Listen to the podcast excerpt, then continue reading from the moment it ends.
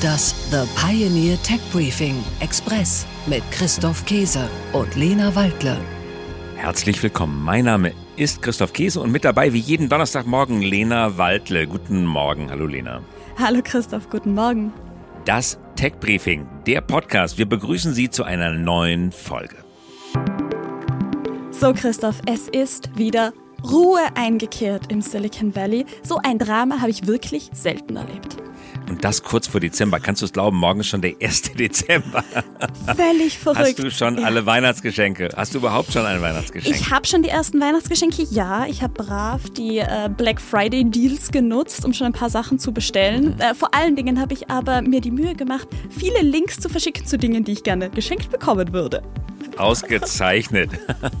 Jetzt wieder zurück zu unserem eigentlichen Thema von vergangener Woche, nämlich Sam Altman und OpenAI. Gute Folge war das, glaube ich. Er ist wieder zurück bei OpenAI. Was für eine Achterbahnfahrt, was für ein Drama, was für eine Real-Life-Comedy. Wir werden das auf jeden Fall weiter im Blick behalten, aber jetzt genug von dem ganzen Klatsch und Tratsch aus dem Silicon Valley. Sehe ich genauso. Lass uns lieber wieder über Technologie sprechen, über was Handfestes. Denn die Technologie der künstlichen Intelligenz, die ist bei diesem ganzen Drama leider ein bisschen in den Hintergrund gerutscht. Genau, zurück zur Technologie. Wir widmen uns heute dem Einsatz generativer künstlicher Intelligenz in der Industrie. Über Gen AI wird viel geschrieben, ist viel geschrieben worden, haben auch wir viel geredet und geschrieben.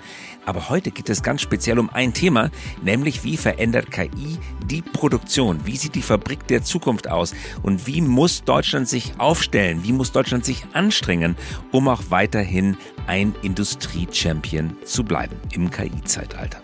Darum geht es heute, gleich nach den Nachrichten der Woche. Tech Briefing: Nachrichten aus der Welt der Big Tech. Werbeeinnahmen von X sinken. Die Plattform X, ehemals Twitter, könnte bis Ende des Jahres bis zu 75 Millionen Dollar an Werbeeinnahmen verlieren. Dutzende große Unternehmen, darunter Airbnb und Microsoft, haben ihre Marketingkampagnen auf X vorerst eingestellt. ByteDance beendet Videospielgeschäfte. Die TikTok-Mutter ByteDance beendet das Kapitel Videospiele und löst die Spielemarke Nuverse auf. Dem chinesischen Technologieunternehmen ist es nicht gelungen, dem Marktführer Tencent Marktanteile abzunehmen. Hunderte Mitarbeitende sind betroffen und werden ihren Job verlieren. Tech Briefing: Nachrichten aus der Welt der Startups. Gefährlicher KI-Durchbruch bei OpenAI. Forscherinnen und Forscher des Unternehmens haben ein Modell namens Q-Star entwickelt, das in der Lage ist, mathematische Probleme zu lösen, die es zuvor nicht kannte, also das System vorher nicht kannte. Das Tempo der Entwicklung alarmierte einige Forscher, die sich mit KI-Sicherheit beschäftigen. Dies führte zu Spannungen innerhalb der Gruppe. Es soll einer der Gründe für Sam Altmans kurzfristigen Rauswurf gewesen sein. Sono Motors klettert doch wieder aus der Insolvenz. Der New Yorker Hedgefonds Yorkville will dem insolventen Hersteller von Solarzellen, Sono Motors, frisches Geld zur Verfügung stellen. Das Unternehmen aus München ruft die Ende Oktober gekündigte Belegschaft zurück. Ursprünglich wollte Sono Motors Elektroautos mit integrierten Solarpanelen bauen. Ziel ist es nun, Busse, Lieferwagen und Wohnmobile mit Solarzellen auszustatten, um Spritkosten zu sparen.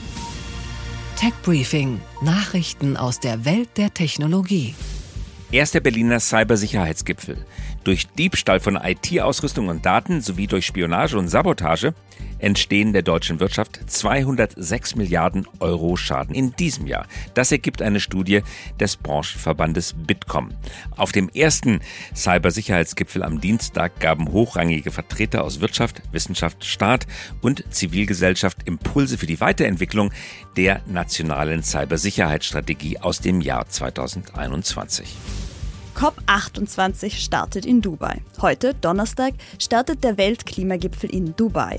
197 Staaten nehmen teil, sowie die Europäische Union. Auf der Agenda stehen mitunter der Finanztopf zum Ausgleich von Klimaschäden in Entwicklungsländern. US-Präsident Joe Biden wird nicht unter den Anwesenden sein. Als Grund nennt er den andauernden Konflikt in Gaza. Sie hören aktuell die kostenlose Kurzversion unseres Podcasts. Sie wollen mehr vom Tech Briefing? Unsere Analysen sowie Expertenmeinungen und topaktuelle Interviews hören Sie auf thepioneer.de/slash techbriefing oder in unserer The Pioneer App.